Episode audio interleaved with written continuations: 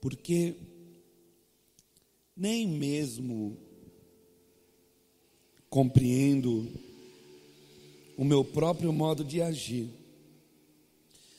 pois não faço o que prefiro, ou o que quero.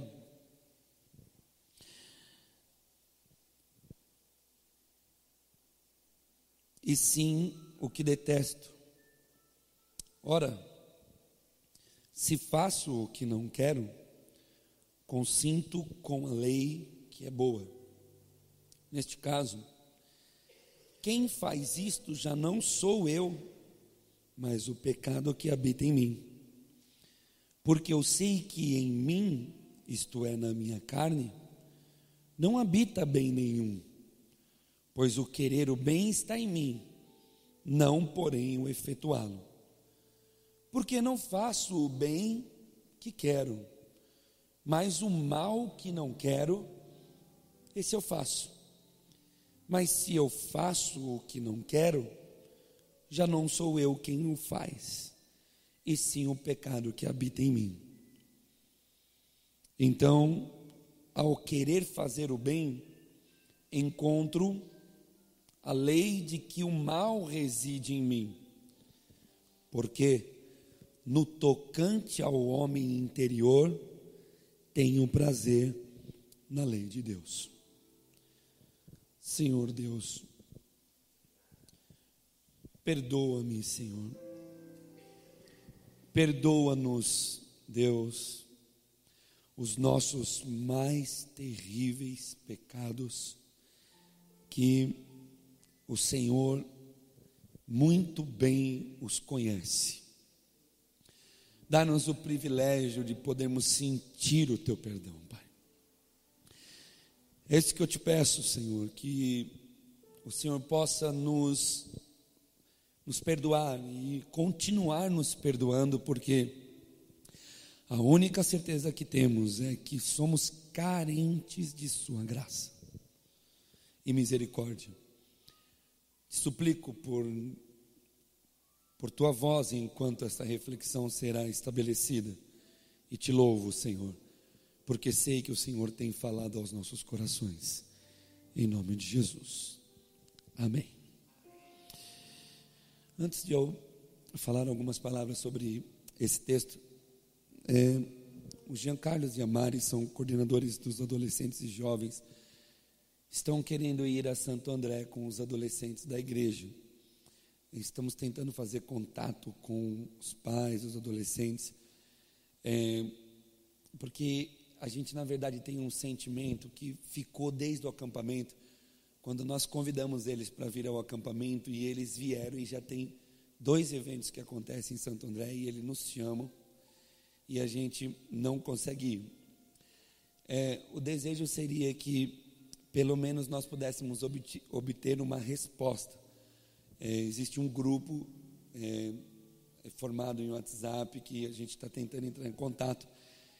E mais do que a resposta, o desejo é que os adolescentes pudessem querer ir e os seus pais pudessem também querer participar. O Jean precisa é, ter uma resposta ainda até no máximo amanhã.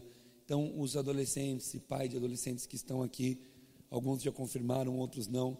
Bate um papo com o Jean, vê o que dá para fazer para que o adolescente possa ir junto sábado agora até o aniversário do grupo de adolescentes de Santo André, tá bom? Obrigado. Bom, meus irmãos, é,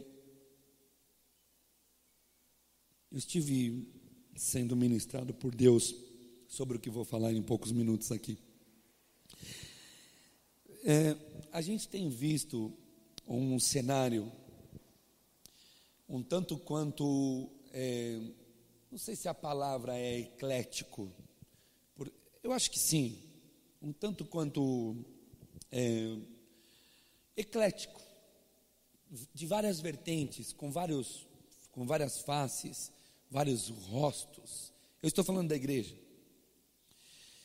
A gente tem visto um cenário de uma igreja que tem várias faces. E essa igreja com várias faces tem sido alvo de uma, de uma busca por, é, inclusive até com, com um teor crítico, de que ela de alguma forma venha a se unificar. É, é isso que a gente espera da igreja, né? Nós não podemos olhar para a igreja e, e concordar com algumas ideias e alguma, alguns pensamentos que infelizmente estão acontecendo nos nossos dias e ao mesmo tempo a gente percebe que existem muitas formas de uma pessoa se chegar a Deus. É, ao mesmo tempo que a gente diz, nós não não podemos concordar com as atrocidades que estão acontecendo e estão acontecendo e você sabe disso. Você está vendo, né? O quanto o dinheiro está mandando, o quanto o poder está mandando, enquanto o poder sobre a massa, que é uma massa de manipulação, o quanto isso está sendo disputado pelas pessoas. É, demanda essa que já nos mostra muitas empresas entrando nesse, nesse ramo que é o evangeliquez no nosso país, né? Uma delas que está toda hora na televisão é a Som Livre. Som Livre toca, você adora, né? O que que a Som Livre quer? Ela quer uma fatia muito lucrativa, que é a igreja, e é uma fatia lucrativa. Ontem estava conversando com uma pessoa que trabalha com a música, ele disse: eles querem mesmo por N motivos, mas o melhor motivo é que ainda existe uma certa consciência dentro do cristianismo, dentro da, do evangélico, do povo evangélico, de não comprar coisas piratas. Ainda existe muita gente que não compra. E isso faz com que o mercado a, é, é, seja aquecido, porque o dinheiro acaba entrando. Então vocês sabem disso, vocês estão vendo. Isso é um alvo lógico das nossas orações, das nossas críticas construtivas, das nossas exortações, né? Que nós não podemos participar desse sentimento. Porém, por um outro lado, a gente percebe que existem muitas pessoas que se achegam a Deus de várias formas e nós não podemos dizer que é, Deus não se manifestou para salvar aquela pessoa em, em lugares mais remotos possíveis. Eu tenho uma experiência vasta em trabalho é, atrás das grades, nos presídios, um local onde a sociedade condena, onde a, a sociedade diz que não existe possibilidade de, de, de, de, de, de, de transformação, e a gente vê Deus se revelando ao longo dos anos para muitos presos, para homens que cometeram atrocidades e que são hoje homens transformados pela palavra de Deus. Então a gente vê que esse é um lugar remoto, é um lugar muito cheio de religiosidade, porque as primeiras igrejas que habitaram esse lugar eram igrejas muito severas. Teve épocas que eu peguei dentro de presídio que não, os cristãos não podiam usar bermuda, não podiam usar camiseta, não podiam usar boné, não podiam jogar bola, não podiam é, cortar os seus cabelos como os outros presos cortavam, é, entre outras grandes, não podiam ter televisão na cela, não podiam ter é, os instrumentos musicais, só podiam ser tocados pelos irmãos porque eles acreditavam que os instrumentos eram consagrados e, e entregues a Deus, então outra pessoa não podia encostar. E isso foi um cenário, eu peguei esse cenário há 20 anos quase atrás, e foi um cenário muito difícil de encarar, porque a gente que vinha chegando, já olhando o Evangelho de uma outra forma, percebemos que havia muito, muita, muitas ideias humanas e religiosas. Mas a gente não pode negar que, mesmo no meio de tudo aquilo que aconteceu, grandes homens de Deus foram resgatados por Deus naquele lugar. Eu tenho um grande amigo, ele não gosta que eu falo, eu também não vou falar porque a mensagem vai para a internet, ele pode ouvir e brigar comigo. Mas eu tenho um grande amigo que estou implorando para ele estar aqui. E ele é fruto de uma dessas dessas. Aliás, tenho dois grandes amigos, né? Porque eu, eu tinha três, três, um partiu, já foi, e dois ainda estão por aqui, que foram exatamente assim, salvos em um lugar remoto. E a gente mesmo tem essa experiência, né? Você tem essa experiência. Hoje você está aqui desfrutando, como o alemão disse, de uma consciência que é abertura de culto, não, irmãos? E a gente louva a Deus por isso, porque a gente percebe pessoas crescendo no conhecimento, né? Graças a Deus colocamos o, o material da, da conferência de 500 anos da, da Reforma Protestante e foi também, fiquei muito feliz de que foi o material das perguntas também. Isso foi muito importante. Por quê? Porque pessoas da igreja que não têm costume de estar com o microfone na mão, puderam colocar as suas ideias para fora e despertar a igreja de que a consciência não está só sobre a liderança e sobre aqueles que estão falando na igreja, mas já está sendo despertada em, em, em todas as esferas da igreja. Isso é magnífico, irmãos. Mas a gente não pode negar que muitos de nós fomos salvos, fomos conquistados dentro de uma estrutura é, muitas vezes extremamente religiosa, extremamente é, fechadas, extremamente corrompidas. E eu não vou aqui tocar nesse assunto e dizer assim, ah, não foi ou foi. Nós sabemos que Deus está nos convidando a uma fé verdadeira. E sabemos que muitos de nós participamos de muitas coisas lá atrás que hoje jamais participaríamos. Mas hoje, a gente, com toda a consciência que Deus está nos entregando, é, hoje jamais participaríamos. E eu estava pensando e sendo ministrado por conta disso e gostaria de falar a nós essa noite sobre uma questão muito importante. É fato que muitas pessoas chegam a Deus de, por diversos motivos. E eu estava sendo ministrado por Deus e pensando: será que existe entre nós alguém que se achegou na fé em Deus porque é, porque percebeu a genuinidade da palavra. Porque a grande maioria dos brasileiros que se achegam à igreja e que posteriormente encontram Deus nas escrituras sagradas, deixe-me separar essa questão. Nós estamos vendo um cenário de pessoas que primeiro encontram a igreja, instituições que se chamam igreja, e ali por algum motivo ele permanece, mas aí ele encontra Deus na palavra. Esse é o motivo de tantos conflitos nos nossos dias. Por quê? Porque pessoas estão dentro de estruturas que se chamam igreja e ao ler a palavra descobrem que tem alguma coisa que não está batendo. Aí lê a palavra e vê que Isaac nunca morre, mas a instituição que eu vou pede o Isaac. E o Isaac nunca volta para minha mão. Então, essas coisas a gente vai olhando e vai percebendo. Enfim, é, muitas pessoas encontram a igreja e depois encontram o evangelho na Bíblia, ok? Eu não sei se tem alguém entre nós aqui que, não quero que você levante a mão, é só a nível de reflexão, que poderia dizer assim: não, eu, eu, eu encontrei a palavra de Deus porque eu, depois eu percebi que o que me levou ao evangelho foi a genuinidade da palavra. Do contrário, a grande maioria, do qual inclusive eu faço parte, é, de alguma forma foi convencido a vir à igreja para que de alguma forma fosse recebido algum benefício. Então, eu, eu quero falar um pouquinho sobre mim. Vocês sabem que eu fui usuário de drogas muitos anos.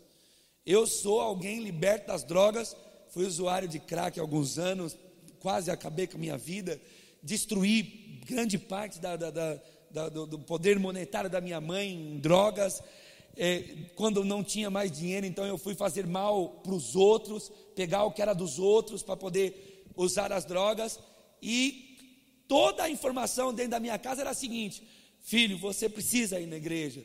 Lá o Senhor Deus vai mudar a sua vida, vai mudar a sua história. Lá a sua vida vai mudar. E eu sei que vocês estão se identificando com o que eu estou falando, porque a grande maioria dos brasileiros que vão à igreja, vão à igreja com um convite de, de alguma forma, a sua vida mudar para melhor.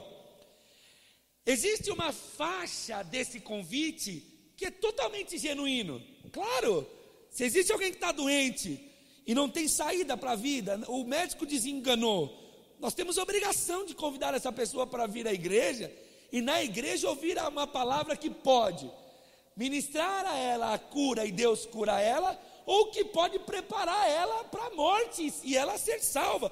O que é mais interessante para o Evangelho. Porque existem pessoas que acham que é mais interessante para o Evangelho curar. Eu discordo em número, gênero e grau. O, interesse do Evangelho de Deus é salvar. A cura é porque Deus tem um propósito, enfim.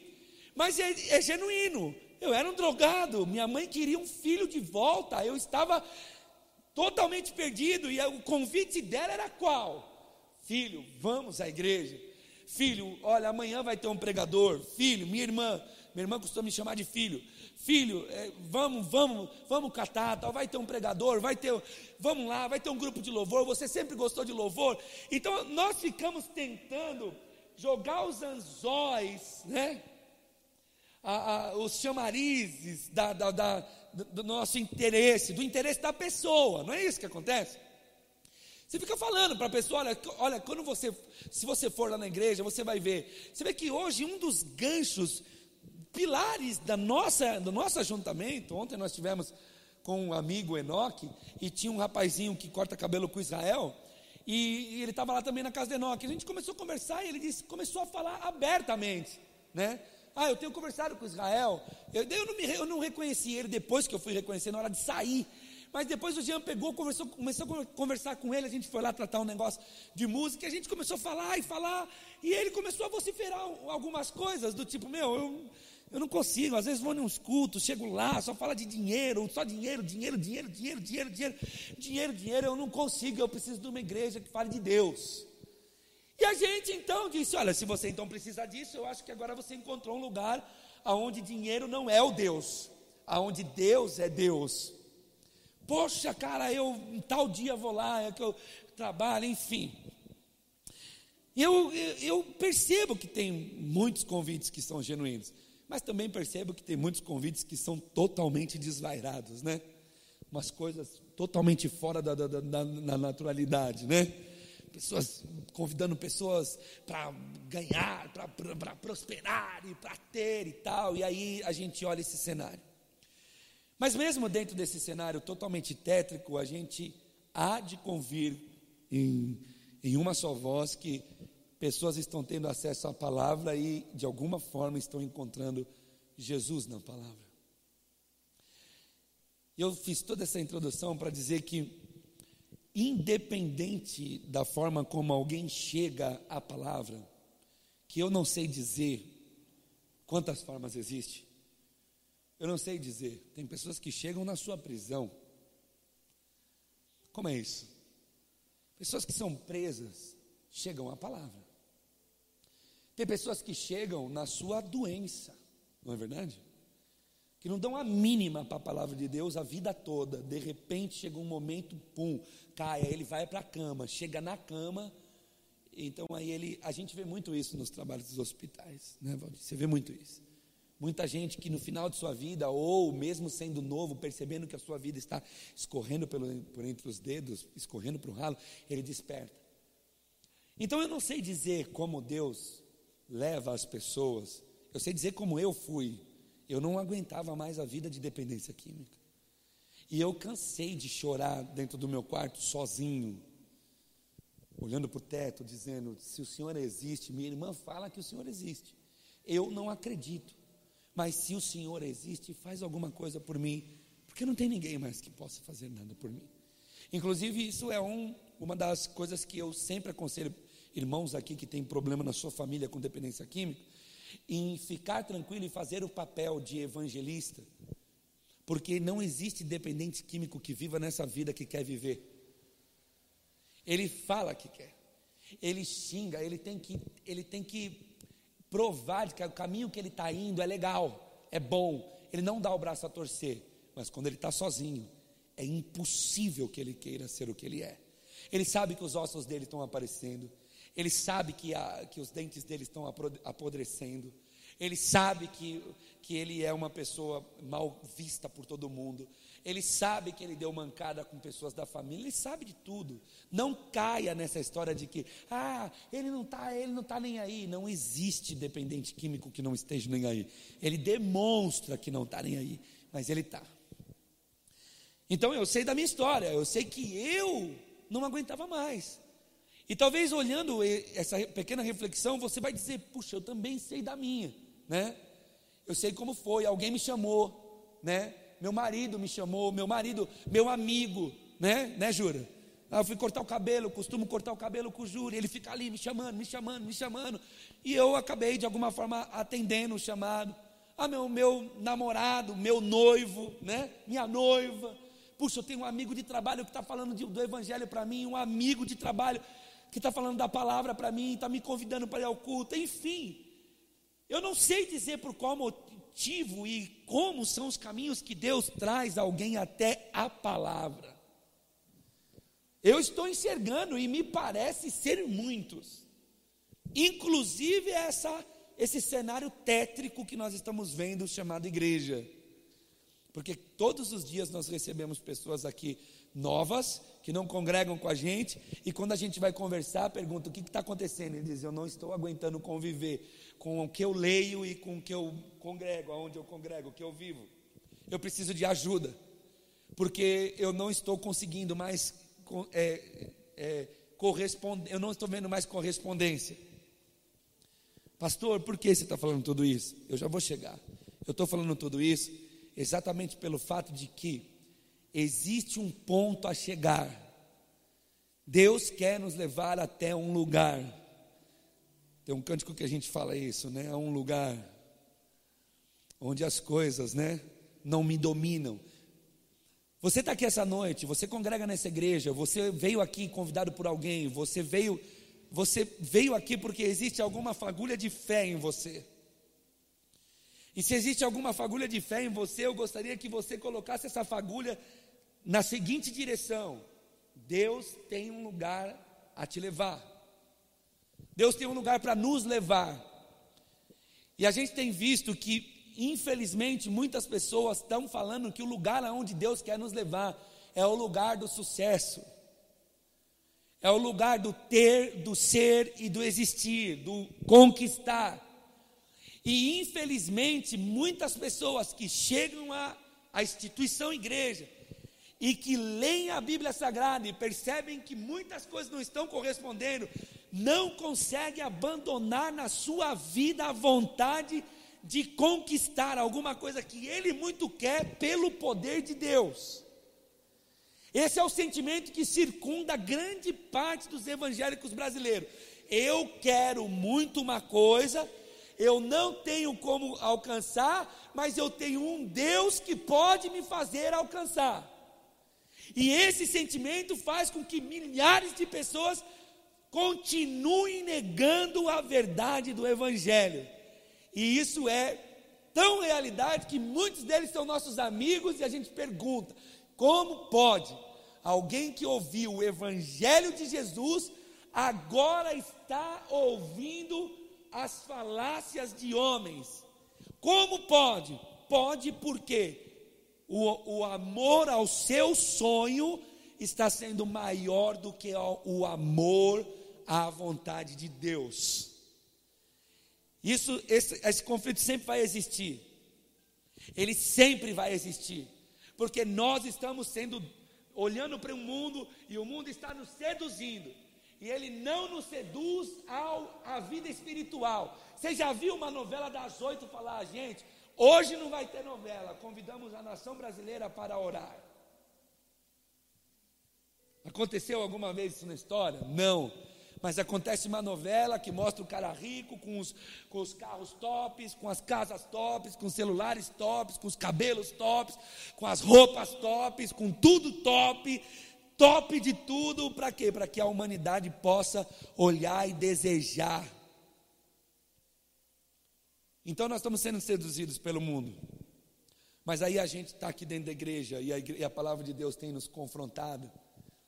E por muitas vezes as pessoas preferem permanecer sobre o engano, a fim de encontrar alegria para a sua carne, do que tentar compreender na palavra qual é a vontade de Deus.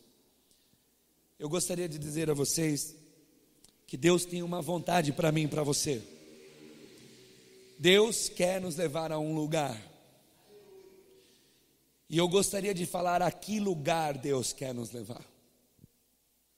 A despeito do, de tudo que você possa vir a viver nessa terra, o que na minha ótica é normalidade, dentro da sua profissão, dentro da sua vida, das suas escolhas, Deus precisa nos levar a um lugar.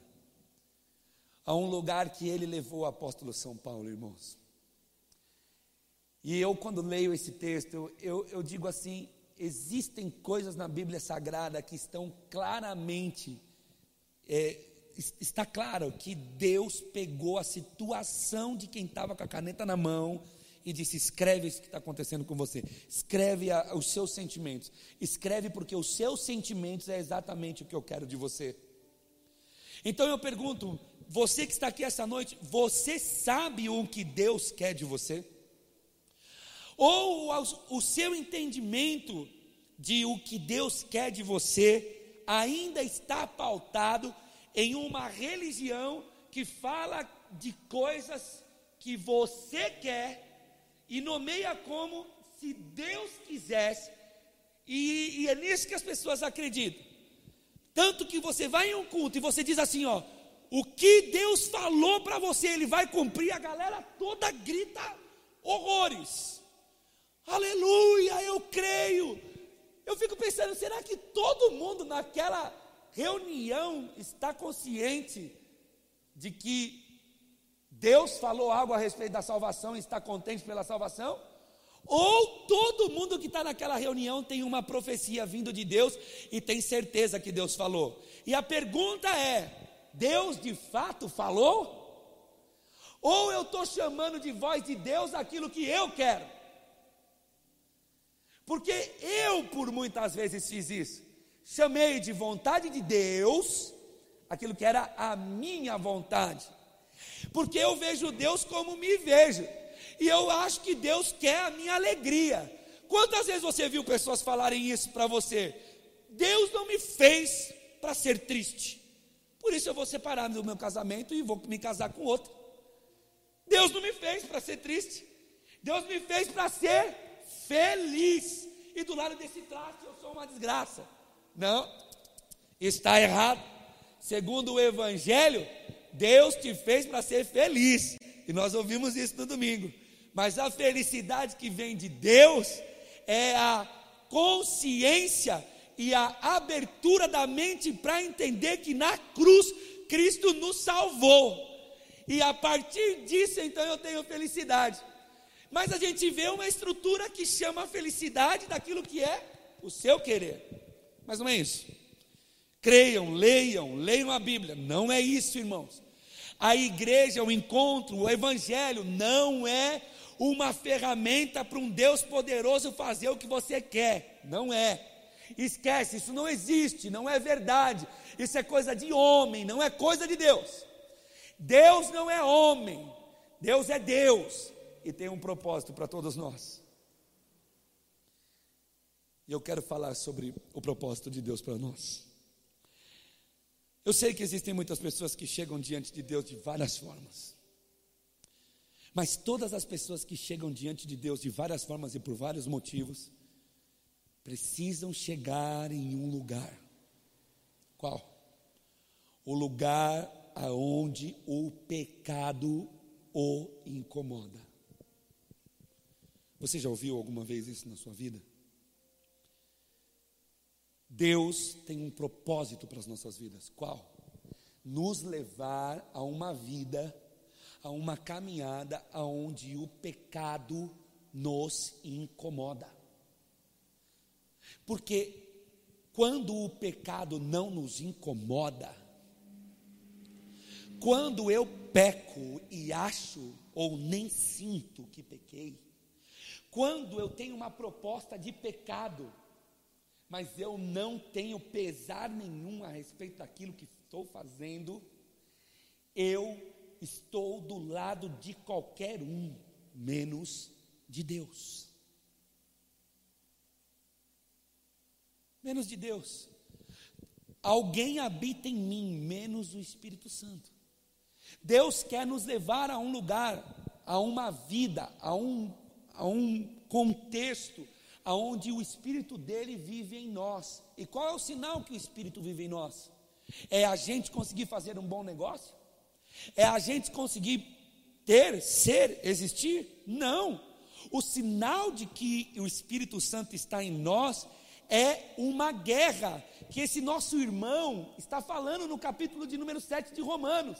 Ele está dizendo que a, que a lei está mostrando para ele que ele é um desgraçado, que ele é um cara sem nenhuma possibilidade de salvação.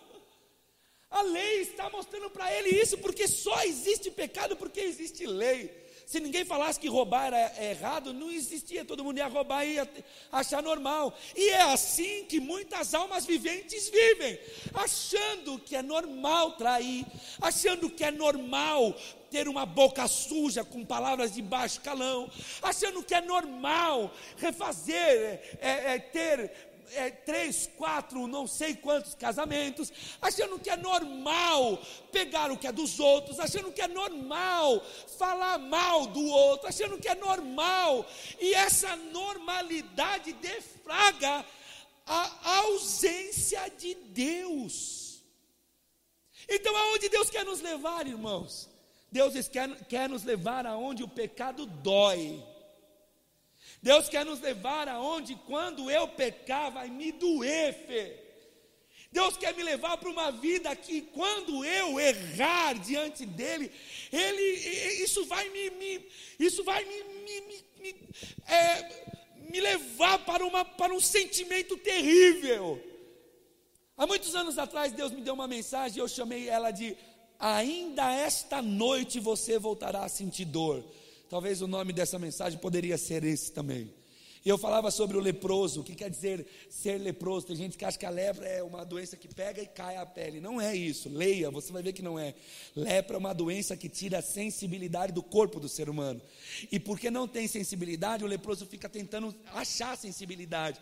E de tanto ele mexer naquele lugar, aquele lugar apodrece, porque os vasos sanguíneos estouram e vai virando uma ferida, uma ferida, uma ferida. É por isso que todo leprosário, as paredes são de espuma. Por quê? Porque o leproso, desgraçadamente, é, é, apavorado com a vida dele, ele começa a tentar achar sensibilidade, ele começa a se ralar nas paredes para tentar achar sensibilidade. Aí vem ferida em cima de ferida, ferida em cima de ferida, ferida em cima de ferida, até que a cara dele é, ou onde tem a lepra acabou, acaba necrosando e ele então acaba indo até a morte. E a Bíblia fala sobre leprosos, e ilustrativamente falando, o leproso espiritual é exatamente isso: é um cara que não sente, que ele comete e não sente, ele faz e não sente, ele, ele fala e não sente, ele, ele faz coisas e não sente nada, e ele acha que está tudo certo, ele está entorpecido, ele está adormecido, ele está totalmente descaracterizado, ele está fragmentado, ele não sente nada, ele faz e acabou.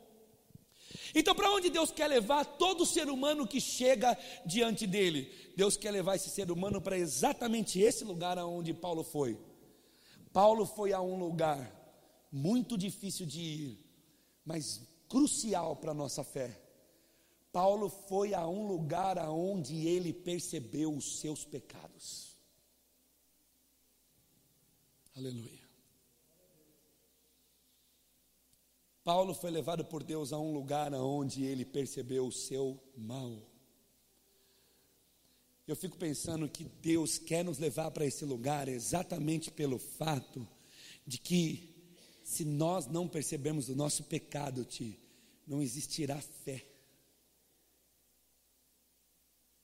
Você já pensou nisso? Você já pensou que a fé em materialidade pode não ser a fé genuína da Bíblia Sagrada? Porque a fé genuína deve levar o ser humano a uma consciência de seu mal, não é isso, alemão? Deve levar o ser humano a uma consciência de quem ele é e do que ele faz. Mas aí, irmão, por que, que tanta gente tem problema de falar desse lugar? Porque falar disso é falar de um, de um dos momentos mais difíceis da vida de um cristão, de um cristão de verdade. Sabe qual momento? O momento em que ele peca, o momento em que ele erra, o momento em que ele é avisado de que ele está fazendo uma loucura. Esses momentos são tão difíceis. Esses momentos são tão terríveis. Quantas pessoas foram embora da igreja exatamente porque não souberam enfrentar esses momentos? Porque começaram a perceber a santidade de Deus, começaram a perceber Deus em si, começaram a olhar e um choque aconteceu aqui dentro. Qual? Eu continuo fazendo coisas erradas e eu não consigo parar de fazer coisas erradas, mas eu tô alguma coisa aqui dentro está me cobrando e eu não consigo parar. Então sabe o que eu vou fazer? Eu vou nunca mais voltar nessa igreja. E exatamente desse sentimento que surge jargões que a gente conhece muito. Quando eu estiver preparado eu vou. Conhece esse jargão? Quando Deus me tocar, eu vou. Isso tudo é, é, é, é jargões que está falando do seguinte: quando eu tiver coragem de enfrentar quem eu sou e está lá dentro, eu vou. É na verdade uma grande demagogia do ser humano e tá, até uma certa falta de informação, porque na verdade aqui dentro não tem ninguém santo. Mas quem está lá fora acha o seguinte: eu vou para a igreja quando eu parar de beber, porque ele acha que tem que parar de beber para vir na igreja. Porque a, a cabeça dele está dizendo o seguinte: beber é errado e ir na igreja é certo. E eu vou chegar lá e a palavra de Deus vai me confrontar. E quando a palavra de Deus me confrontar, então eu não vou, então eu vou ser um hipócrita, então eu não quero, então deixa quieto, eu vou embora. Só que isso não é verdade. Todos nós que estamos diante da presença de Deus e que chegamos, sabe lá Deus como, e que depois no caminhar encontramos o Evangelho, o Evangelho começou a falar com a gente, a gente se depara com os nossos pecados. E esses momentos são terríveis porque a gente peca, porque a gente faz coisa errada diante de Deus, porque a gente escolhe o erro. A gente escolhe casar errado, a gente escolhe namorar errado, a gente escolhe cantar errado, a gente escolhe ouvir errado, a gente escolhe fazer errado. É isso que acontece. E aí acontece uma grande luta dentro da gente, uma batalha. Qual é? É a batalha que esse mesmo Paulo fala que existe entre nós, entre a carne e o espírito que milita dentro da gente a carne que quer o deleite, a carne que quer a maldade, a carne que quer o pecado, e o espírito que quer a santidade, e o espírito que quer a presença de Deus, e o espírito que não quer que você seja essa pessoa, e o espírito que não quer que eu seja essa pessoa, e o espírito que quer me levar para um lugar aonde eu compreendo tudo que sou. Foi o que aconteceu com ele. Olha, olha o texto, versículo de número 15.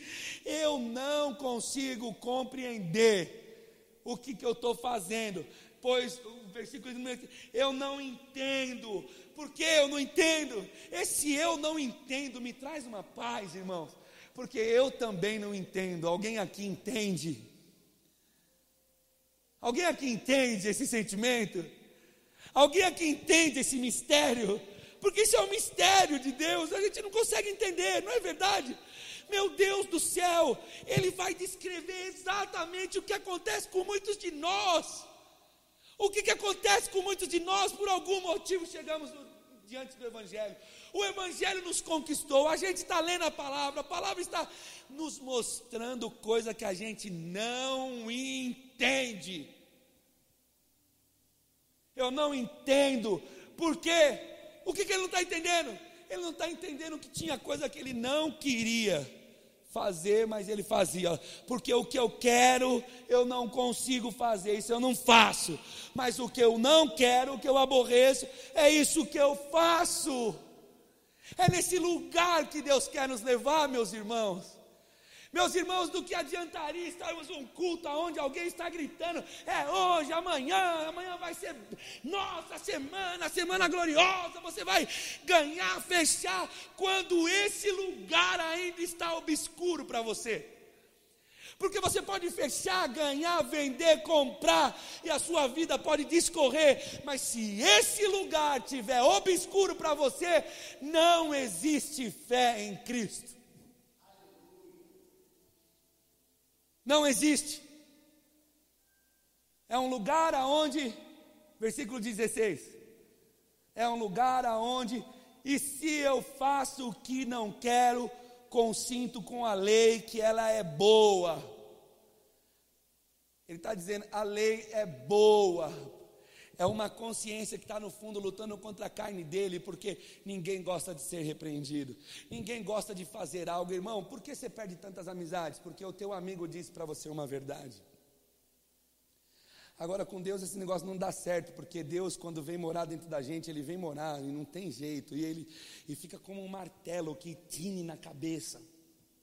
Isso não está certo. Não pense assim, não faça isso, continue seguindo. Acredite que eu posso te levar para o meu reino. Acredite que eu, eu te salvei. Continue, lute, busque santidade, busque ler a Bíblia, busque orar. Vai, continua, continua, continua. A lei é boa. E se eu faço o que não desejo, admito que a lei é boa. Olha o texto, neste caso, irmão, talvez essa seja a única resposta cabível para pessoas. Estou pregando uma mensagem para gente grande, né, irmãos? Pelo amor de Deus. Né? A Bíblia fala que quando nós éramos meninos, cuidávamos de coisas de meninos, mas agora já não, não tem mais, né? Eu acho que não cabe mais a nós e nós nem queremos que os visitantes entrem aqui e sejam alimentados de falácias, apesar de nunca ter, termos usado o púlpito para falar falácias. Mas enfim, olha lá, neste caso não sou eu mais quem o faz, mas o pecado que habita em mim. Ele, ele, ele vai olhando e vai falando assim: peraí, eu não quero ser isso, mas eu sou. Mas eu não quero. Mas eu sou. Irmão, esse lugar é um dos lugares mais difíceis de chegar. Mas eu garanto a você que é o melhor lugar que você vai poder chegar em Deus. O melhor. É o lugar aonde você entende, entende, que não existe possibilidade nenhuma em você de ser santo. Nenhuma. E se não existe possibilidade de você ser santo e eu ser santo, nesse momento alguém se torna Deus e é exaltado. Esse alguém é Jesus. Quero falar em dois minutos do que acontecia na clínica.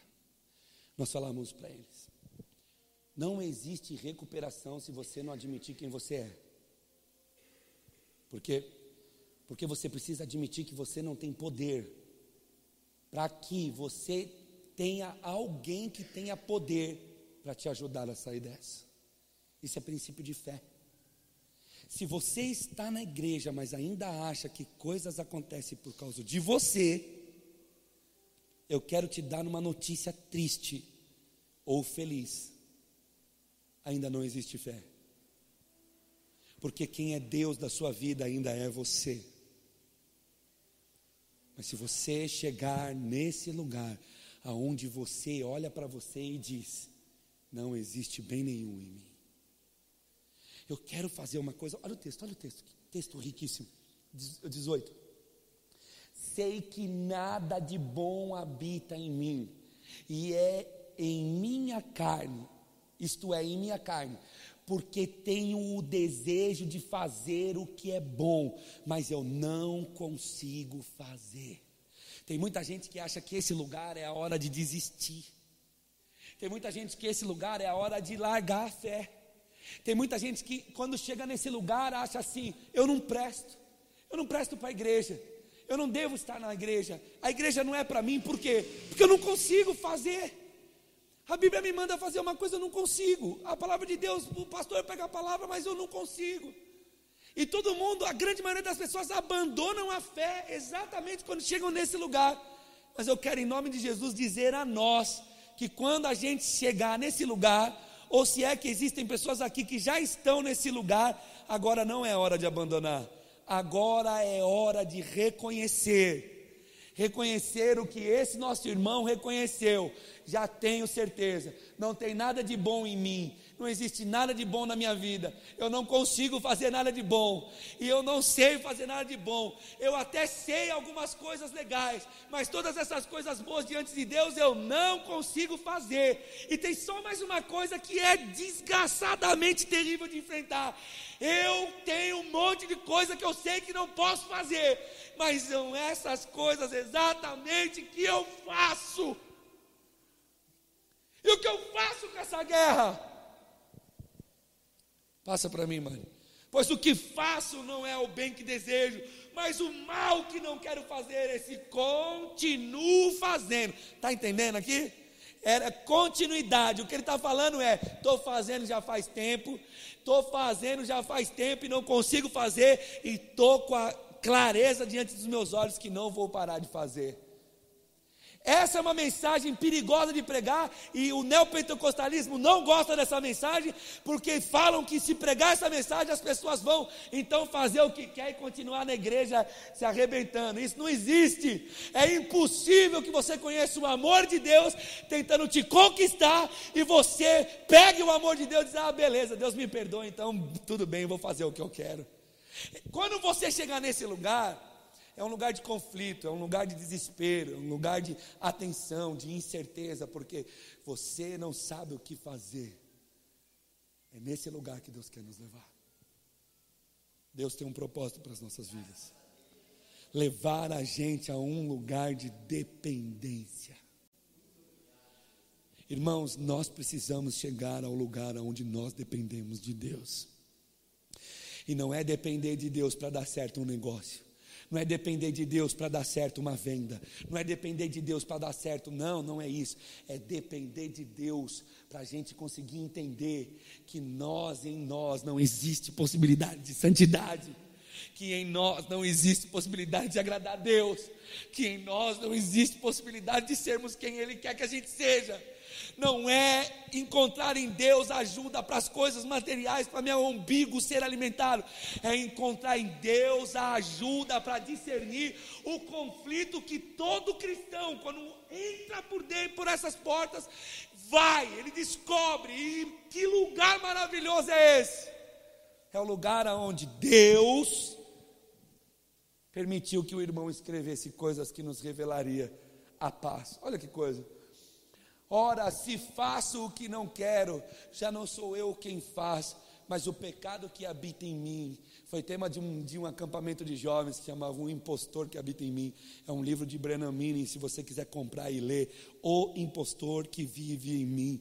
É um, uma maravilha de consciência, é uma alegria de discernir que existe um impostor que está dentro de nós existe um desejo de carnificina, existe um desejo de abandono, existe um desejo de carne, de pecado, existe um desejo de, de, de alimentação, de promiscuidade, e muitos de nós não conseguimos entender e abandonamos.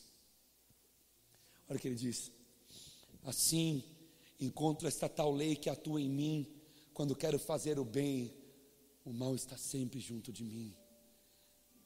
Que lugar maravilhoso é esse, irmãos? É o lugar onde você compreende isso. Eu estou querendo fazer o que é certo, mas eu não consigo. Eu estou querendo pensar do jeito certo, mas eu não consigo. Eu estou querendo falar o que é certo, mas eu tenho uma dificuldade. Várias áreas da minha vida já foram santificadas mas tem umas que, re, que se recusa a se converter. Tem algumas áreas da minha vida que se recusam, a, que ela recusa a conversão. Eu escuto a palavra, domingo Deus fala comigo, eu choro na ceia, eu canto, eu, eu glorifico, eu louvo, eu leio, eu oro, eu busco, mas está sempre diante de mim. Olha que coisa no íntimo do meu ser, tenho prazer na lei do Senhor. Se coloque de pé em nome de Jesus.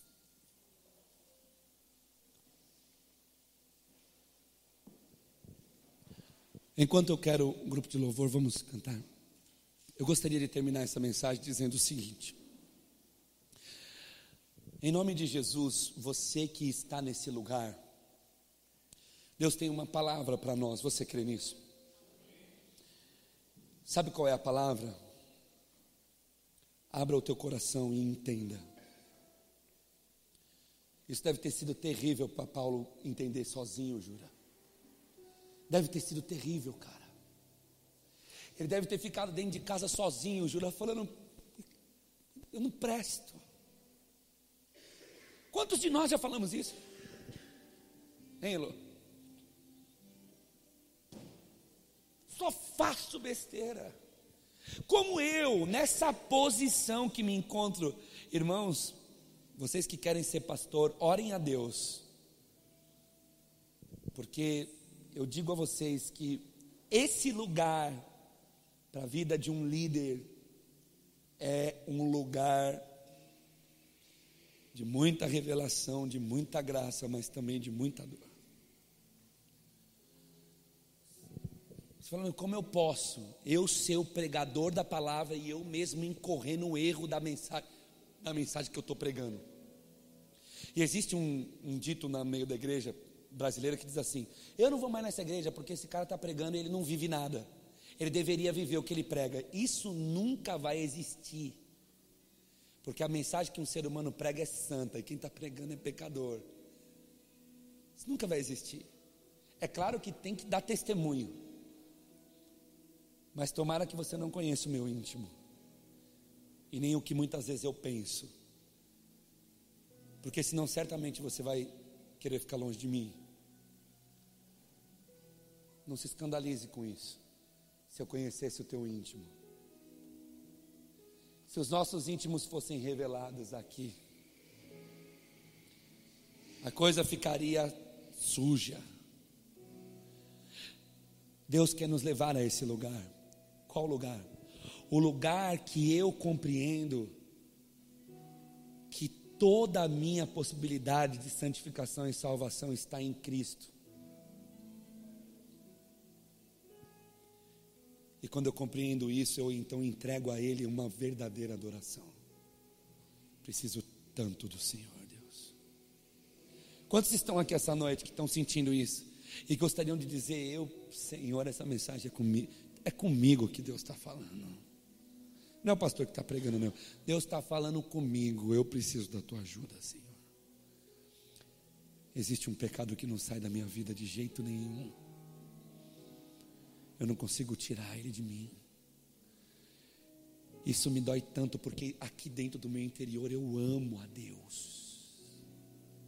É isso que ele está falando. Ele está falando: olha, o pecado está acontecendo mas no meu homem interior eu amo tanto a Deus, eu quero tanto ser santo, eu quero.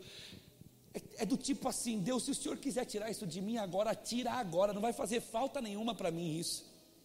Eu sinto prazer quando faço, eu sinto prazer quando vivo, mas se o Senhor quiser tirar de mim agora, pode tirar porque o prazer é, é, momentâneo. Depois eu olho e falo assim: eu não deveria ter falado isso. É por isso que eu não vou mais à igreja, porque eu não consigo vencer. Não, irmão, não faça isso. Não faça isso. Talvez você esteja exatamente no lugar onde Deus quer levar todo ser humano. E você não está conseguindo compreender que agora é hora de se render. Aleluia. E dizer a Deus: Me ajuda, Senhor. De dizer ao Senhor: aqui dentro eu te amo demais, mas aqui fora está tão difícil. Aqui dentro, Senhor, se o Senhor perguntasse para mim o que, que você quer ser hoje, eu diria: eu quero ser santo, para te agradar mas eu não consigo.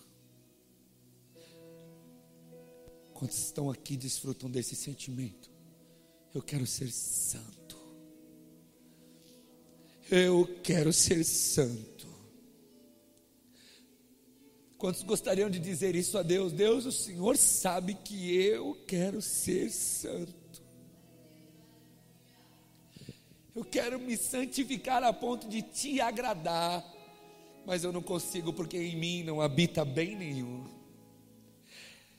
E eu acho que é exatamente aí que Deus quer nos levar, porque é exatamente aí que o nome dele é glorificado. É exatamente aí que ele aparece dizendo: Você não é santo, mas eu sou santo, e a minha graça te basta, Paulo. Basta quando você pede perdão eu te perdoar. Continue com esse, com esse formato. Vai andando desse jeito, porque haverá um dia que os mistérios vão ser revelados. Então você vai descobrir a santidade. Mas quantos estão aqui que gostariam de dizer a Deus: Senhor, o Senhor sabe quanto eu quero ser santo?